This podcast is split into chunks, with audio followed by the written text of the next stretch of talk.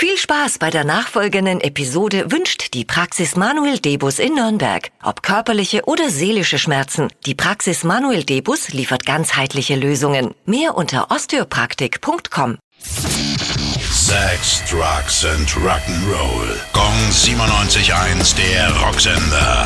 Rock News. Pink hat den norwegischen Beachhandballerinnen ihre Unterstützung zugesagt. Das Damenteam hatte aus Protest Hosen getragen, die länger waren als in der Kleiderordnung für Frauen erlaubt. Der Handballverband zeigte dafür allerdings kein Verständnis und verdonnerte die Sportlerinnen zu einer Geldstrafe. Und die will Pink jetzt als Zeichen der Solidarität übernehmen. Außerdem fordert sie, dem Verband selbst eine Geldstrafe wegen Sexismus zu verordnen.